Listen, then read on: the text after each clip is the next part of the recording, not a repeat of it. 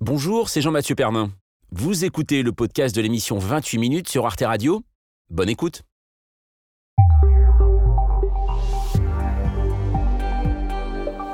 Bonsoir, bienvenue. Je suis ravi de vous accueillir pour une nouvelle édition de 28 minutes. Et l'actualité du jour, eh bien, c'est l'inflation qui, selon l'INSEE, atteindra 7% en janvier, du jamais vu en France depuis près de 40 ans. Et sur l'alimentation, la hausse des prix est même à deux chiffres. Dans la réalité d'aujourd'hui, on est à 15% sur les produits euh, alimentaires. Mm. On est à plus de 11% sur la consommation courante. Ce que je peux vous dire, c'est qu'on rentre dans une période de négociation. Et là, tous les industriels, et alors toutes les multinationales, nous arrivent avec des inflations à deux chiffres. Il n'y a rien en dessous de 10%. Alors alimenté par euh, différentes crises, l'inflation attaque le portefeuille des Français et notamment des plus modestes. Les fêtes de fin d'année s'annoncent sobres et nombreux sont ceux à demander au gouvernement d'intervenir. Alors faut-il un nouveau quoi qu'il en coûte pour contrer les effets de l'inflation? Nous en débattrons. En fin d'émission, nous retrouverons ceux qui, à chacun de leur passage, sont notés trois étoiles, à savoir Xavier Maudu et Paola Poirari. Bonsoir à vous. Bonsoir Jean-Mathieu. Bonsoir Jean-Mathieu. Alors au programme ce soir, Xavier? En raison des tensions avec la Chine et avec la Corée du Nord, le Japon va doubler son budget consacré à la défense. Serait-ce la fin de la doctrine pacifiste du Japon? Une décision que l'on ne peut comprendre que sur le temps long. Bon, on a hâte d'en- d'entendre ça. Et avec vous, Paola? Eh bien, avis aux supporters malheureux, sachez que la France, la science, pardon, travaille sur une pilule de l'oubli pour effacer les souvenirs des mauvais matchs. Je comprends que ça peut être utile, en effet. Mais avant ça, eh bien, nous allons partir à la rencontre d'une femme puissante. Alors, c'est vrai que le terme est à la mode, mais là, il s'agit tout simplement de la femme la plus forte du monde. Lia Bavoil est championne d'Europe et du monde de force athlétique, une histoire de sport qui est en fait une histoire de vie pour cette femme à l'enfance grise, diagnostiquée au- autiste Asperger à 22 ans, qui va retrouver un sens à l'existence en soulevant des kilos de fonte, un parcours unique. Voilà, vous avez le programme, c'est 28 minutes et c'est parti.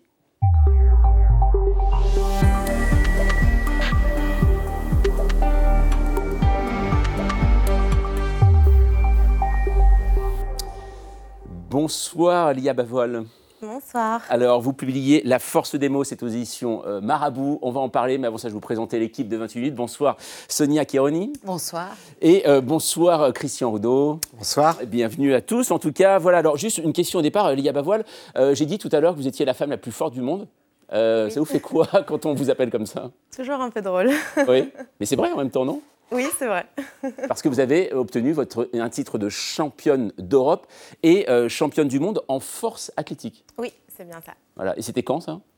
C'était. Alors, mon premier titre mondial, c'était en septembre 2021. Mhm. Et j'ai plusieurs titres euh, européens. Très bien. Deux, deux- ou trois. D'accord, très bien. C'est bien, c'est bien de savoir encore combien vous en avez. Alors, on va faire connaissance avec vous. On va regarder euh, votre portrait. C'est votre règle de 3 et elle est signée Gaël Legrain. Précilia, une phrase, la force athlétique, c'est la règle de 3 de Lia Bavoil. Ses parents la prénomment Précilia. Elle naît en 1993 et en CE2, un bilan demandé par son institutrice révèle un QI très élevé de 130. Mais, ajoute-t-elle dans son livre, je ne rentre pas facilement en contact avec mes camarades et je participe peu en classe. Le collège est un enfer, elle est victime de harcèlement. À la cantine, elle mange seule. Il s'amuse à me lancer la nourriture ou à essayer de me faire tomber avec mon plateau, j'ai juste envie de disparaître, précise-t-elle. Priscilla sèche les cours, fume, boit, se scarifie, mais elle obtient son bac à 16 ans. Elle quitte la Picardie pour étudier à Paris. À 19 ans, elle est hospitalisée après une tentative de suicide.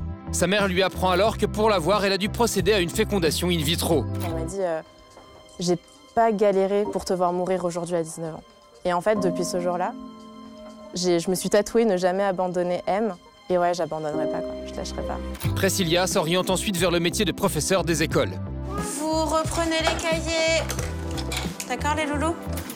Pendant sa formation, une prof lance la phrase, la bombe, celle qui impactera mon parcours à jamais, écrit-elle. Les enfants précoces, c'est une forme d'autisme. Priscilla entame des recherches, le bilan confirme qu'elle est autiste Asperger. À 22 ans, je peux enfin commencer à me construire et guérir d'un passé meurtri. À la même époque, elle commence à pratiquer la force athlétique. Ce sport, également appelé powerlifting, consiste à soulever des poids sur trois mouvements et elle s'avère immédiatement douée. Quand j'ai commencé le power, j'étais vraiment dans ce truc en mode euh, Ouais, on s'est toujours foutu de ma gueule, comme si euh, je valais rien. Ben, je vais leur prouver que je vaux quelque chose. Elle se fait alors appeler Lia, elle devient sextuple championne de France, double championne d'Europe et en 2021, elle peut remporter le championnat du monde en soulevant de terre cette barre de 230,5 kilos.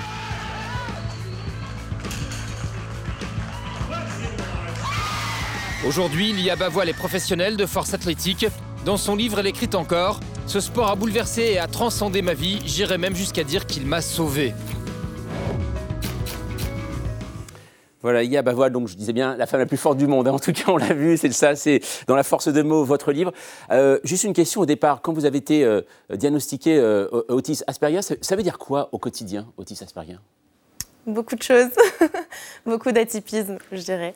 Euh, c'est parfois beaucoup de bonheur et parfois beaucoup de difficultés. Mais con- concrètement, qu'est-ce que ça veut dire? Concrètement, ça va être des difficultés dans le quotidien, donc ça va être des, fi- des difficultés d'adaptation à mon environnement. Donc ça va être euh, des difficultés à rentrer en communication avec les autres. Euh, ça va être des difficultés au niveau sensoriel. Euh, je suis et aussi au niveau émotionnel où il y a une hypersensibilité qui fait que, par exemple, ce que vous entendez de manière normale entre guillemets, ben moi c'est tout le temps décuplé en fait. Donc un brouhaha, au final, ça va me donner des énormes maux de tête, ça va faire que je ne vais pas arriver à discuter avec vous parce qu'il y aura beaucoup trop de stimuli autour de moi qui vont faire que mon cerveau n'est pas capable de diminuer euh, ce qu'il y a aux alentours pour me fixer sur une seule chose. En fait, j'entends tout au même niveau. Et vous avez vécu le diagnostic comme une délivrance, hein, comme une libération. Je vous cite, J'ai pensé toute ma vie être une folle, instable, faisant fuir les gens. Or là, vous vous dites enfin, je ne suis pas folle, je suis seulement autiste. Le diagnostic, ça change tout. De quelle façon? Alors moi, ça m'a beaucoup aidé de savoir, juste de pouvoir déjà poser des mots dessus pour comprendre, parce qu'en fait, je savais qu'il y avait quelque chose qui n'allait pas, mais je pouvais pas poser des mots et j'avais pas de remède entre guillemets. Je pouvais pas, euh, j'avais pas les clés en fait pour comprendre ce qui se passait et pour y remédier, et donc du coup, ça m'a beaucoup aidé. Pourquoi ça a mis autant de temps avant d'être diagnostiqué Alors, euh, la grande difficulté euh, dans l'autisme, et notamment l'autisme Asperger, c'est qu'on a, on a tout de même des capacités d'adaptation pour masquer les difficultés. Euh, et notamment chez les femmes. Il y a une différence entre l'autisme, comment elle se traduit chez les hommes, et comment elle se traduit chez les femmes. Et les femmes ont une, forte capacité d'adaptation, et donc du coup, moi, j'ai appris à masquer en fait mes difficultés. Et j'avais aussi beaucoup de mal à les nommer malgré tout. Par exemple, j'avais pas du tout conscience que j'avais une hypersensibilité sensorielle. Je pensais que tout le monde euh, vivait ce que je vivais moi, et que du coup, c'était juste moi qui n'arrivais pas à m'adapter. Je comprenais pas pourquoi j'arrivais pas à m'adapter alors que tout le monde y arrivait. Euh, et en fait, c'est plus tard que j'ai compris que bah non, en fait, tout le monde n'entend pas tout comme moi. Il y, a, il y a des difficultés, mais cette euh, spécificité, ça peut aussi être un atout. Et vous racontez dans le livre eh bien, que ça a pu être un avantage dans votre, dans votre discipline, d'être autiste. En quoi ça vous a aidé à devenir la championne que vous êtes? Euh, je pense que l'autisme aide beaucoup dans tout ce qui est précision. On est très. euh, quand on est focus sur quelque chose, euh, on va vraiment en profondeur au fond des choses et on va chercher le moindre détail. Et en fait, euh, pour arriver à ce niveau-là, il faut être dans le détail parce que bah, c'est chaque détail qui compte dans tout ce qui va être euh, technique. Euh, voilà. Ce qui est incroyable dans votre parcours tout de même, c'est que le sport, vous avez découvert ça il y a six ans seulement. C'est ça qui est incroyable. Vous êtes déjà euh, championne, vous avez été championne d'Europe, championne du monde. Euh, comment vous avez fait pour que ce parcours soit aussi rapide? Parce qu'en six ans, on a tous déjà pratiqué un sport, on ne se dit pas qu'on est très fort en six ans. hein. Je pense qu'il y avait déjà un potentiel génétique. Euh, mes parents, mon père était militaire, euh, c'était l'un des meilleurs dans, dans son domaine. Et ma mère a été athlète aussi en, en athlétisme sur le 100 mètres, donc qui est quand même quelque chose euh, en termes de ratio force-performance euh, qui est important. Et donc je pense que j'avais une génétique pour ça. Euh, et puis après, je suis tombée aussi amoureuse de ce sport et j'ai fait énormément de sacrifices pour en arriver là. Voilà, ce sport, donc c'est la force athlétique. Et euh, vous le dites hein, dans, dans votre livre, euh, vous avez reçu d'ailleurs de nombreuses critiques, notamment sur les réseaux sociaux. Alors par rapport notamment aussi à votre physique. hein. Et en fait, vous n'êtes pas la seule sportive. Et notamment, il y en a une aussi qui a été très critiquée, Sonia, c'est la championne aussi, Serena Williams. Et oui, euh, une sportive qui vous a beaucoup inspiré. Oui, Je crois aussi dans votre, dans votre parcours, Serena Williams, une des plus grandes joueuses de tennis de tous les temps, évidemment, euh, 23 titres en Grand Chelem. Elle a longtemps été moquée, critiquée euh, pour son physique jugé trop musclé, trop masculine. Euh, Le président de la fédération de tennis russe avait parlé des frères Williams. Elle avait répondu de façon euh, magistrale en posant notamment en bikini euh, euh, sur cette euh, une d'un magazine américain en 2016. Elle dévoilait ses abdos et, ses muscles saillants, se disant fière de son corps. Strong is sexy, hein, ce titre, être forte, euh, c'est sexy. Et vous la citez, euh, Serena Williams, euh, dans votre euh, ouvrage, pensez à toutes les filles qui arrêtent de faire du sport parce qu'elles craignent d'avoir trop de muscles et d'être ridiculisée ou qualifiée de peu euh, attrayante. Une femme musclée, c'est moche, tu ressembles à un homme. Vous les avez entendues, ces phrases. Vous avez appris à y répondre? Euh, Elles me font rire. Honnêtement, elles me font rire euh, parce que déjà, mon corps m'appartient et j'en fais ce que je veux. Donc si j'ai envie d'être musclée, ça me regarde moi. Et, et, en fait, j'ai l'impression que ces personnes-là euh, jugent mon corps parce que je suis censée leur plaire, alors qu'en fait, euh, absolument pas. Donc, euh, donc voilà. Donc si à, eux, à eux, ça ne leur plaît pas, à d'autres, ça plaît. Mais je le répète encore, mon corps m'appartient et c'est ce qui m'importe moi. Lia, comment on se blinde devant ce déferlement de méchanceté? On a parlé des attaques sur le physique. Il y a eu aussi des attaques sur euh, votre autisme, euh, parce qu'on disait que c'était, enfin, certains, toujours sous le couvert d'anonymat, disaient que vous étiez une fausse autiste. Qu'est-ce que vous en pensez? Comment on se blinde devant tant de méchanceté? Alors, au début, ça a été très compliqué, je ne vais pas mentir. euh, quand j'ai eu mes premiers, euh, ce qu'on appelle les haters, quand j'ai eu mes premiers haters, euh, j'en ai, pleuré. Il y a des nuits que j'ai passées euh, à, pleurer et on a dû me consoler parce que je ne comprenais pas justement comment on pouvait avoir autant de méchanceté envers quelqu'un qu'on ne connaît même pas. Et même envers quelqu'un qu'on connaît, c'est quelque chose qui, pour moi, ne se justifie pas. et en fait, en faisant un très très gros travail, en prenant beaucoup de recul sur le fait que pour moi, ça en dit beaucoup plus sur eux que sur moi. Donc, euh, eh bien, votre vie, en tout cas, votre parcours, c'est à découvrir dans La Force des mots. C'est votre livre. C'est aux éditions euh, Marabout. On vous souhaite plein de bonnes choses pour la suite, parce que je crois qu'il y a des grandes échéances qui arrivent pour vous. Merci, Lia Bavoil, d'être passée par 28 minutes. On va passer maintenant à notre débat. La dernière fois que le niveau d'inflation était aussi haut, c'était en 1984. 7%. Hein. les prévisions de l'INSEE pour janvier 2023 sont loin d'être réjouissantes et l'impact des différentes crises sur les prix à la consommation se fait de plus en plus sentir. À l'approche des fêtes, les Français les plus modestes souffrent devant la hausse des coûts pour se nourrir, se déplacer ou se chauffer. La France résiste mieux que ses voisins, mais n'est-ce pas un trompe-l'œil? Faut-il un nouveau quoi qu'il en coûte? On en discute juste après la mise au point d'Amira Swilem. C'est un record depuis 40 ans. L'inflation annuelle s'établira à 7% en France selon les dernières prévisions de l'INSEE. Une tendance que les consommateurs ont bien remarquée dans les rayons des supermarchés de France. Payer 14,14 euros pour deux articles. 14 euros, c'est normal. Tous les jours je vais ici faire les courses, 14 euros, 15 euros et tout, ça va plus ça. 7% de hausse globale, un chiffre qui cache de grandes disparités. Certains services ou biens de consommation affichent une inflation à deux chiffres et même plus. Plus 135% pour un litre d'huile de tournesol, plus 25% pour les forfaits mobiles ou encore plus 12% pour le pass Navigo en Ile-de-France. En fonction du mode de vie, l'inflation ressentie peut donc être bien au-delà pour certains ménages. Et selon certains observateurs, la tendance pourrait se confirmer en 2023. Oui, l'inflation va durer en 2023. Je ne sais pas combien de temps, mais ce que je peux vous dire, c'est qu'on rentre dans une période de négociation. Et là, tous les industriels et alors, toutes les multinationales nous arrivent avec des inflations à deux chiffres. Il n'y a rien en dessous de 10%. Cette hausse des prix, l'État tente de la juguler. Le SMIC va être rehaussé de 1,8% en janvier prochain et une série de mesures comme l'échec inflation ou le bouclier tarifaire énergétique ont été mises en place. Il y a quelques jours, Olivier Véran, porte-parole du gouvernement, a annoncé une nouvelle aide financière pour les automobilistes les plus modestes. 100 euros par euh, Français, donc par, euh, par véhicule, ce qui représente l'équivalent d'une ristourne à peu près de 10 centimes par litre pour quelqu'un qui euh, roulerait quelques 12 000 km par an. Nous le faisons parce que nous continuons de soutenir le pouvoir d'achat des Français, notamment des Français qui travaillent et qui ont besoin de leur voiture au quotidien pour travailler. Aujourd'hui, du fait de toutes les aides déployées, la France enregistre l'une des inflations les plus faibles d'Europe. La France peut-elle rester encore longtemps en tête de la lutte contre l'inflation? À quel prix? Le gouvernement peut-il et doit-il mettre plus d'argent sur la table? Et pour en parler ce soir, nous recevons Pascal Perry. Bonsoir. Bonsoir. Vous êtes euh, économiste, hein, vous êtes éditorialiste économique sur euh, LCI, membre de la Société d'économie euh, politique. Et selon vous, l'inflation est forte, mais l'État a déjà tout fait pour aider les ménages les plus modestes. Il y a, dites-vous, des boucliers à peu près pour tout aujourd'hui et on ne peut pas aller au-delà. À vos côtés, Benjamin Coriat, bonsoir. Bonsoir. Vous êtes économiste, membre des économistes atterrés, professeur émérite à l'Université Sorbonne Paris-Nord. Selon vous, la perte du pouvoir d'achat est très nette. Hein. Il faut proposer des aides ciblées pour les ménages à faible revenu. On ne peut pas, dites-vous, laisser les gens couler. Et puis Pascal Ebel, bonsoir. Bonsoir. Vous êtes économiste, spécialiste des comportements des consommateurs, directrice associée chez euh, Seaways.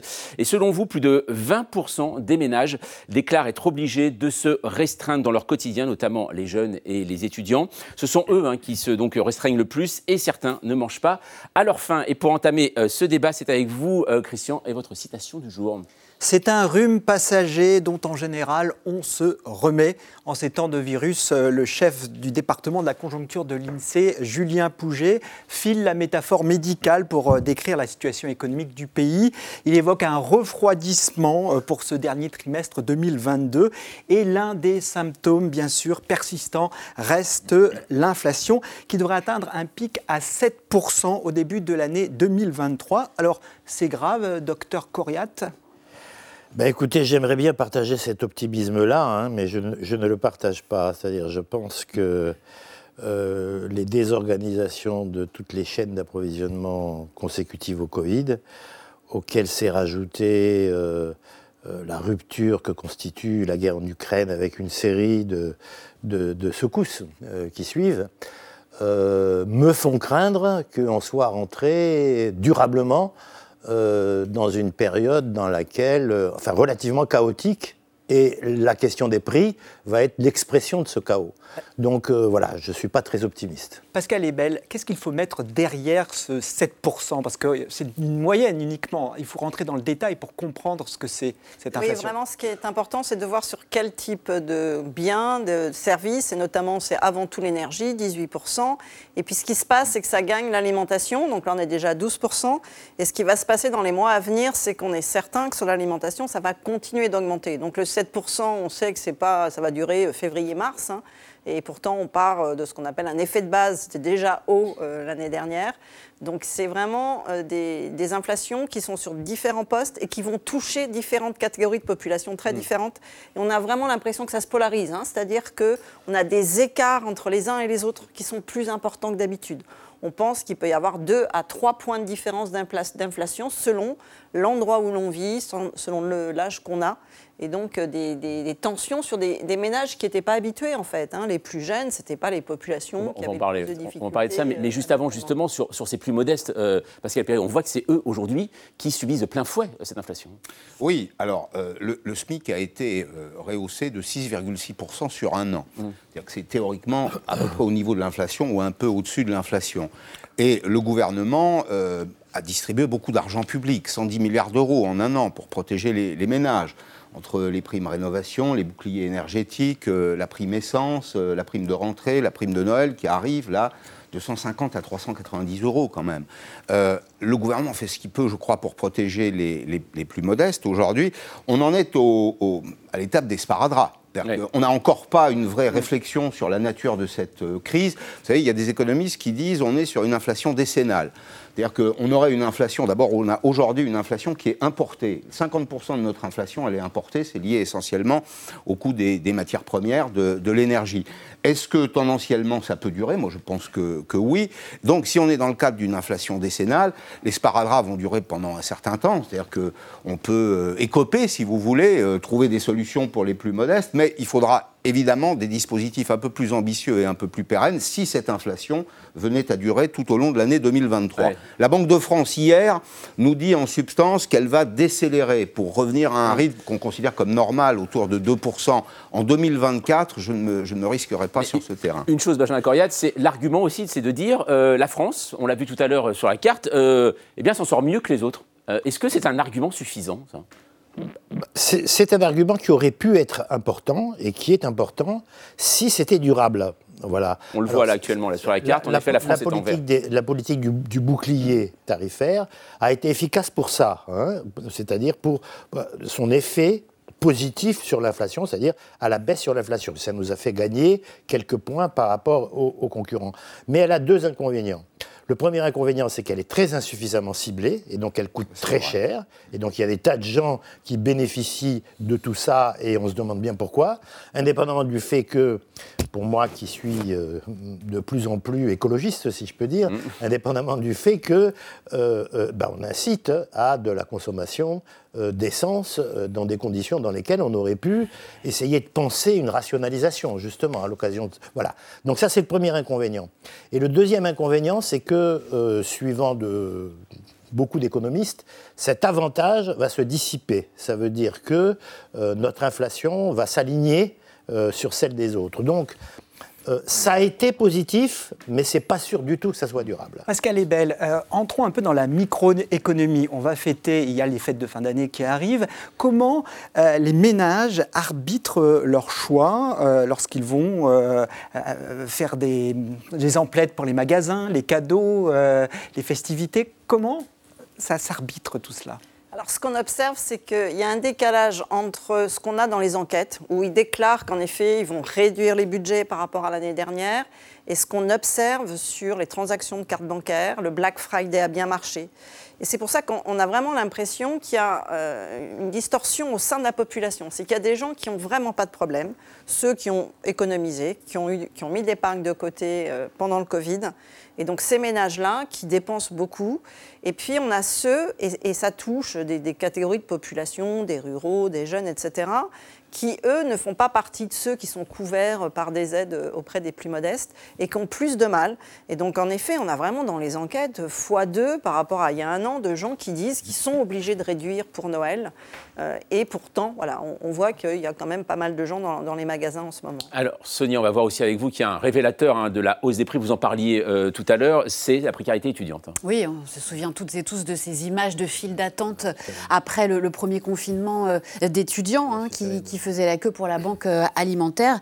Eh bien, euh, force est de constater que deux ans plus tard, c'est encore pire. Ils sont de plus en plus nombreux euh, à faire la queue pour solliciter cette aide alimentaire. L'inflation pèse fortement sur le budget des étudiants.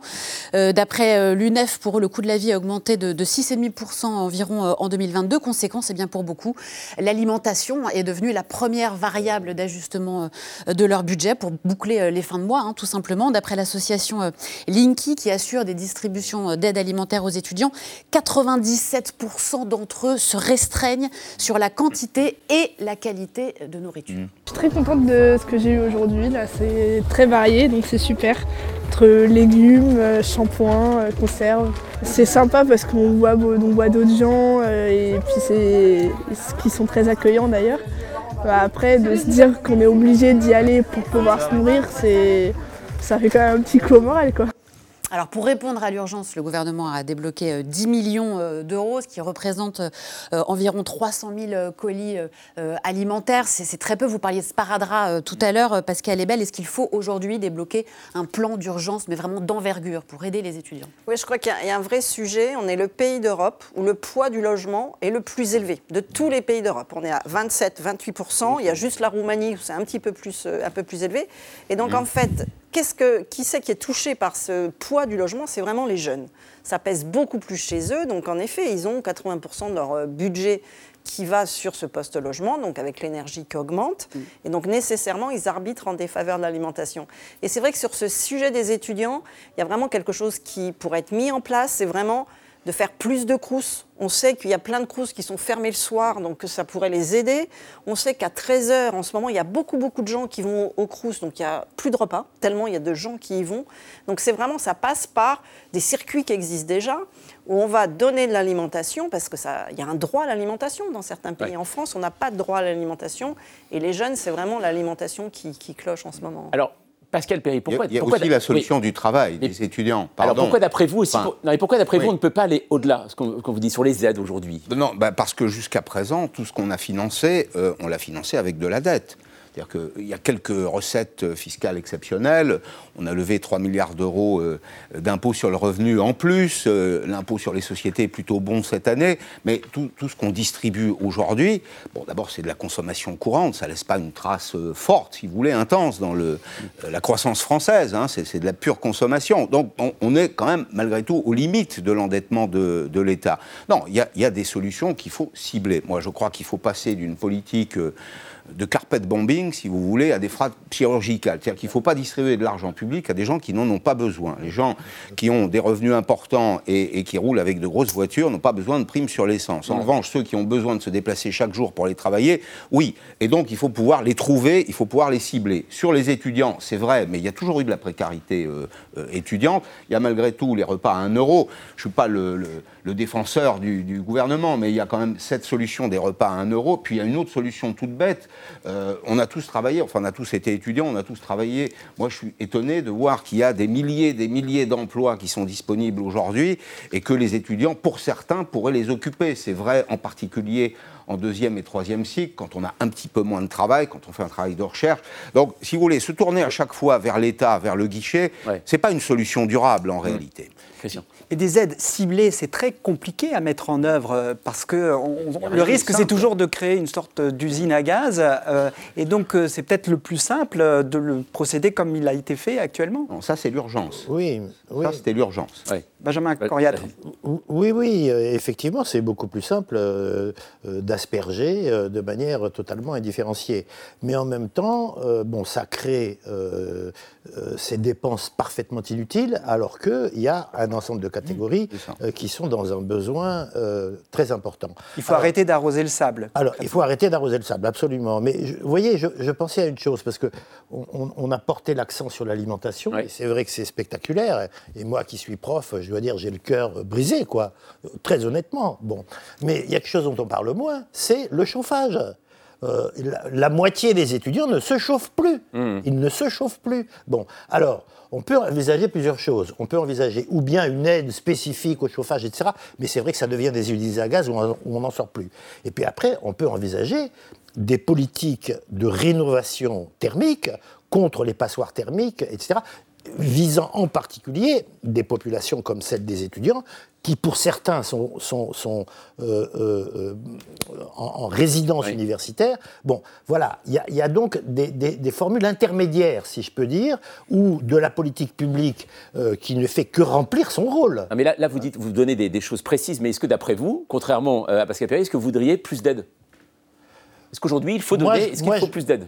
Écoutez, je ne peux pas vous répondre comme ça, mais je vous répondrai certainement euh, euh, réorienter et rediviser complètement les aides. Ça. ça. certainement. Après, est-ce que à la fin, on en aura économisé assez? Là où c'est inutile euh, pour euh, la donner là où c'est nécessaire mmh. Honnêtement, j'en sais rien. Mmh. Mais commençons déjà comme ça. Oui, faut-il faire plus, davantage euh, À cette question, un homme a une opinion très tranchée. C'est le gouverneur de la Banque de France, François Villeroy de Gallo. Les politiques de bouclier tarifaire euh, à court terme diminuent l'inflation. Mais c'est important que ces politiques d'abord soient temporaires et, ensuite n'encourage pas le maintien de la consommation d'énergie à un niveau trop élevé. Parce que ça, par contre, ça, ça nourrirait l'inflation. Donc je crois qu'il ne faut pas de nouveau quoi qu'il en coûte. Et malheureusement, ça ne peut pas être durable, parce que ce choc, euh, il est là pour plusieurs années. Nous devons nous adapter, y compris adapter nos comportements pas de quoi qu'il en coûte ad vitam aeternam. Je vous voyais acquiescer non, non, non, je, Pascal on est, Perry. On est d'accord parce qu'on dit au fond à peu près le, la même chose. Mais les Français sont raisonnables. Les Français ont réduit leur, euh, leur consommation d'énergie. Une, une, politique, une politique qui est correctement ciblée, qui est, qui est bien expliquée. Le tort au fond du gouvernement, c'est très souvent d'agir dans l'urgence. Euh, les injonctions de l'urgence, ce sont les mauvaises injonctions économiques. L'économie, c'est le, temps qui dure. C'est des mesures euh, qui doivent avoir un impact dans le, dans le temps. Euh, or, là, jusqu'à présent, ça n'a pas été le cas. Mais quand on explique correctement aux Français et quand on cible correctement les politiques d'aide, oui. les Français sont des gens raisonnables. Ils ont consommé, il y a 10% de consommation d'électricité en moins là depuis euh, quelques semaines. Donc quand, quand on explique, avec, ils sont, les, ils sont... avec, les, prix actuels, oui, les, les, les Français, les Français sont, sont, sont, pas idiots si vous voulez. Mais, mais parce qu'il on voit alors il y a ces problèmes de fléchage, on va dire ça euh, comme ça. Oui. Ou alors finalement, euh, qu'est-ce qu'il faudrait faire? Il faut augmenter les salaires alors ça, c'est évidemment le SMIC qui doit être augmenté, c'est ce qui va se faire parce que c'est automatique. Et on voit qu'en effet, les salaires euh, réels euh, en 2023, ils auront baissé. Et donc en fait, ce qui se passe en ce moment, c'est que l'écart de salaire entre ceux qui sont au SMIC et ceux qui sont en hausse ont, ont tendance à euh, se restreindre. La politique actuelle, elle permet finalement peut-être sur les marchés euh, européens ou internationaux d'avoir finalement des produits qui vont coûter moins cher puisqu'on va augmenter moins les salaires que, que les autres. Donc on, on, il faudrait que derrière, en plus, ça relance en effet euh, la croissance, mais c'est pas certain que ça, ça fonctionne. Avec le risque, euh, Benjamin Coriat, d'une spirale, on augmente euh, les salaires, on augmente euh, les prix et euh, on s'en sort pas. Oui, je ne vais pas dire que le risque n'existe pas parce qu'il existe, mais euh, je veux dire, on n'est pas, on n'est pas là-devant.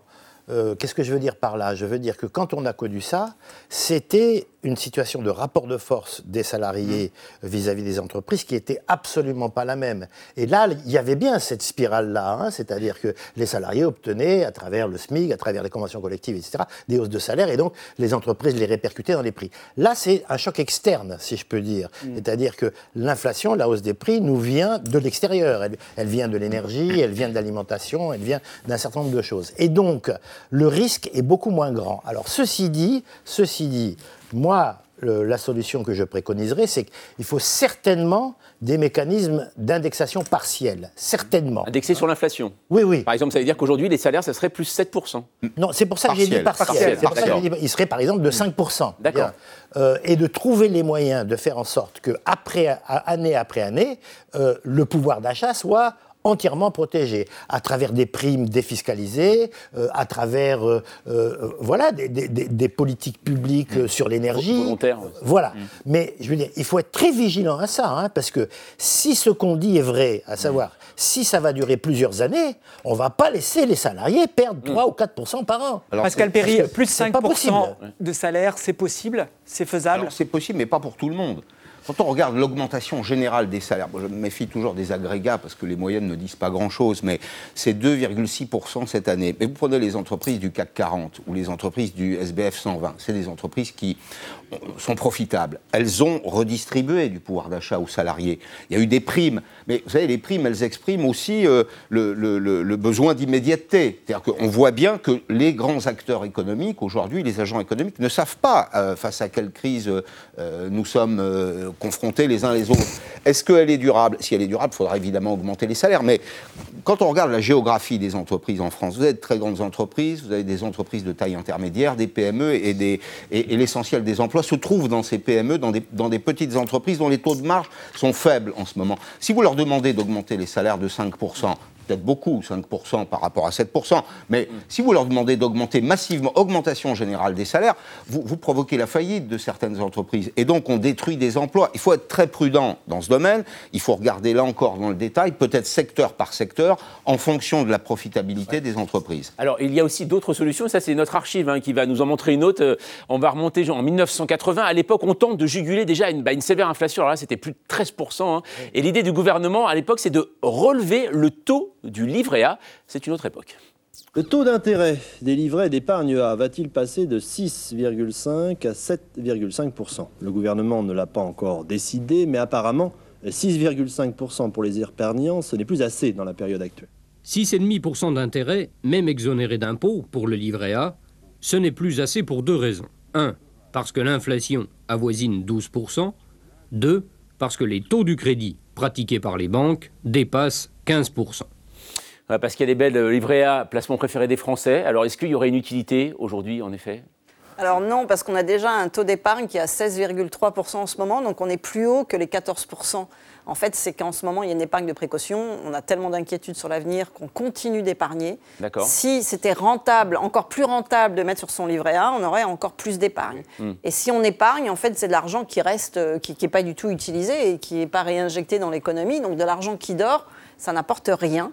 Et donc, en effet, ce n'est pas la solution parce que c'est euh, c'est juste en plus de la richesse fictive, en fait, hein, puisqu'après, les taux peuvent euh, le rediminuer, les taux réels. Donc, euh, Désépa- euh, Il faut désépargner, parce que le moteur de la croissance en France, c'est en grande partie la consommation du marché intérieur. Il faut inciter les consommateurs à consommer. C'est un peu notre, notre parachute euh, ventral, la, la consommation.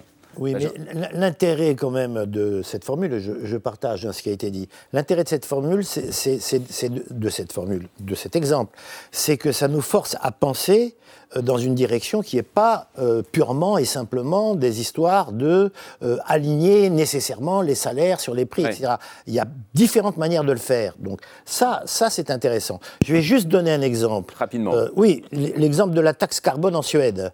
Il y a une taxe carbone en Suède, mais en contrepartie, il y a des systèmes publics de distribution de la chaleur quasiment gratuit. Donc, vous voyez, c'est à ce genre de choses qu'il faut penser, surtout si c'est durable. Surtout si c'est durable. si durable. Et 7% d'inflation sur un an, les Français tiennent-ils le choc? En tout cas, merci à vous trois d'avoir répondu en partie à la question du jour. Allez, dans un instant, avec Xavier Mauduit et Paola Poirieri, nous verrons comment le Japon est en train de tourner le dos au pacifisme. Et puis, nous parlerons de pilules de l'oubli, bientôt disponibles, et certains jours, et oui, comme ce lundi, elles seraient bien utiles. Mais avant cela, retrouvons Thibault Nolte qui recense les mots vedettes de l'actualité. Et ce soir, il s'intéresse au mot démission. C'est entendu. Est-ce que la France est donc à à son tour en train de connaître la grande démission? Au cri de démission, Sa démission. cette démission ne fâche personne. Qu'est-ce que ça veut dire? Exactement ce que ça dit. Merci de m'en dire un peu plus.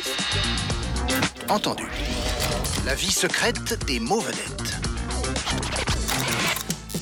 Démission, du latin dimito, renvoyer, désigne l'action par laquelle quelqu'un se démet d'une fonction ou d'un travail et parfois le manquement à son devoir, comme la symbolique démission des parents devant la tâche titanesque de priver leur morveux de console. La démission peut être individuelle ou collective, volontaire ou d'office. En clair, un limogeage. Par exemple, un député insoumis est condamné pour violence conjugale. Des militants exigent sa démission. Le patron du rugby français est condamné à deux ans de prison avec sursis. Sa ministre de tutelle réclame, avec ses petits mots sa démission. Une sous-ministre truand de la HATVP sur son patrimoine, elle doit remettre sa démission. Démission se mêle parfois à pied de nez flamboyant. Lors de sa démission, abdication disait-on, Charles Quint, ennemi mortel de la France, utilise pourtant le français qu'il adore pour faire la nique aux Pays-Bas. Jean-Pierre Chevènement, resté célèbre pour son théorème Un ministre, ça ferme sa gueule ou ça démissionne, l'a mise en pratique trois fois. Si la démission a concerné de grands hommes piégés par de petits calculs, Nixon, De Gaulle, Chirac, elle ruisselle vers le salariat, notamment depuis le Covid et sa quête de sens subséquente. Aux États-Unis, où elle est apparue sous le sobriquet The Big Quit, la grande démission a vidé les entreprises américaines de 4 500 000 travailleurs en mars.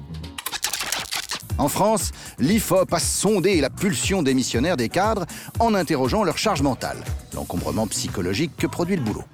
58% des sondés songent parfois à démissionner et 24% y pensent souvent, avec des sommets atteints dans le commerce et le BTP.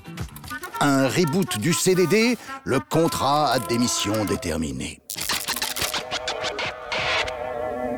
Merci Thibault Nolte. Et eux, ils sont très loin, bien sûr, des démissionnés. hein. Bonsoir à vous, Xavier Maudit, Paola Poirieri. Bonsoir Jean-Mathieu. Alors, on commence avec vous. Xavier, face à la menace chinoise, hein, le Japon va doubler son budget consacré euh, à la défense, Euh, ce qui signifie que l'archipel, en fait, s'éloigne de plus en plus de sa doctrine euh, pacifiste, et c'est une décision qui doit se comprendre, vous dites, sur le temps long. Toujours, toujours du temps long. Toujours. Le 26 février 1936, coup d'État à Tokyo, un coup d'État mené par une partie de l'armée impériale japonaise. C'est extrêmement violent, hein. il y a des morts, parmi lesquels Takahashi Korekiyo. C'est pas n'importe qui. Cet homme-là est alors ministre des Finances. Il a été Premier ministre. Il est la cible hein, des ultranationalistes qui le détestent. Il le déteste parce qu'il a refusé d'augmenter les budgets consacrés à l'armée. Ça, ça passe pas. Et, et ça veut dire quoi Les militaires ont pris le pouvoir là? Alors non, parce que le coup d'État est un échec. Mais paradoxalement, ça renforce un phénomène que tout le monde a constaté, c'est que les militaires ont de plus en, place, de plus en plus de place au pouvoir au Japon dans ces années 1930. hein. Ils sont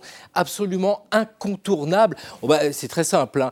Le Japon, c'est une démocratie libérale, mais il n'y a qu'à regarder la liste des premiers ministres. Ce sont tous des militaires hein, de l'armée, de l'armée de terre, qui détestent la démocratie euh, libérale. Eux, ce qu'ils veulent, c'est que l'empereur, à ce moment-là, c'est Hirohito, ait tous les pouvoirs.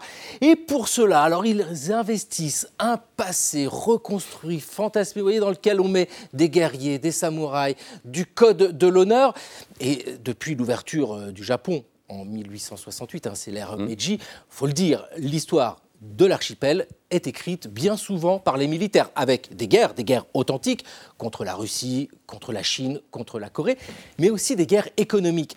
Les grands patrons de l'industrie sont issus bien souvent de familles de samouraïs, qui ne sont pas d'ailleurs samouraïs eux-mêmes, c'est-à-dire qu'ils conduisent leur entreprise euh, comme une petite armée avec des conglomérats, les Aibatsu. Alors là, c'est vraiment le fer de lance de ces grands complexes militaro-industriels. L'armée est partout. Voilà ce qui, qui conduit à la guerre. Oui, la guerre. Il n'y a pas besoin de développer. hein. Ouais. C'est bien hein, cette histoire du Japon des années 1930. euh, C'est une histoire de conquête. Puis évidemment, pendant la Seconde Guerre mondiale, qui prend fin brutalement. 1945, c'est la défaite, c'est un traumatisme absolu. Et là, d'un seul coup, on arrive sur un temps très court.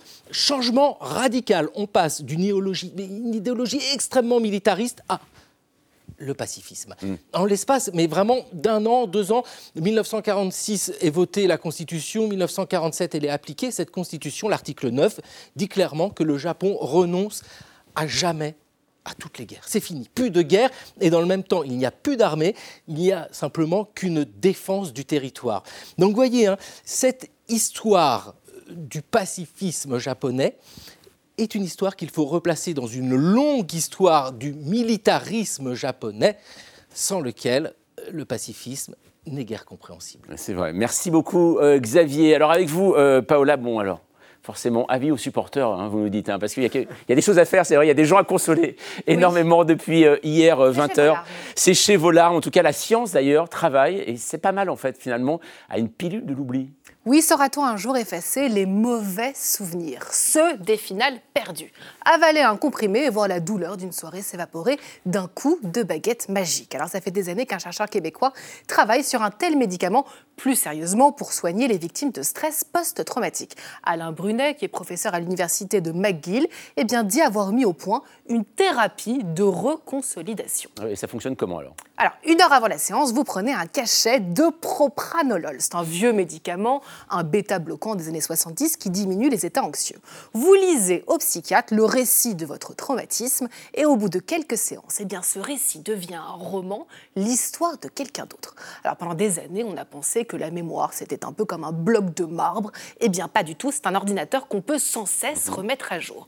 Quand vous ouvrez un fichier, vous pouvez le consolider, diminuer son intensité ou au contraire l'écraser par un autre souvenir. Alain Brunet a testé ce protocole chez les survivants des attentats du Bataclan et sa pilule agirait sur 70% des victimes.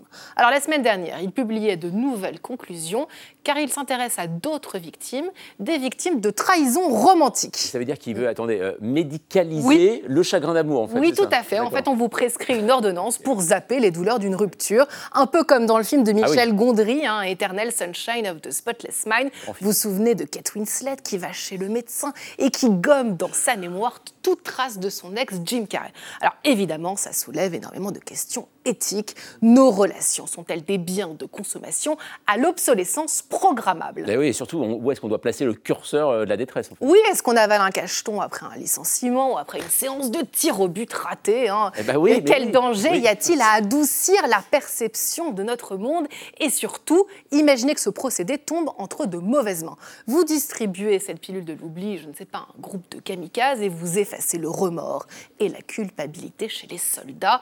Euh, L'imaginaire est puissant, la psyché humaine vertigineuse. Toujours est-il que pour Alain Brunet, eh bien, si sa pilule miracle ne s'est pas encore démocratisée, c'est qu'elle n'est pas du tout rentable. Le marché des antidépresseurs n'en veut pas, et encore moins les psys qui, selon lui, finiraient tous à la rue. Merci beaucoup, en tout cas, Paola, pour cette pilule de l'oubli. Merci, en tout cas, euh, mes amis, à suivre sur Arte votre soirée euh, cinéma, Palerme. Tancred, Angelica, le prince de Salvina, voilà, tout ça forme le guépard, bien sûr, de Lucchino Visconti, fresque culte sur un monde qui bascule, c'est à voir et à revoir, bien sûr. Nous, on se retrouve demain, 20h05. Tchuss.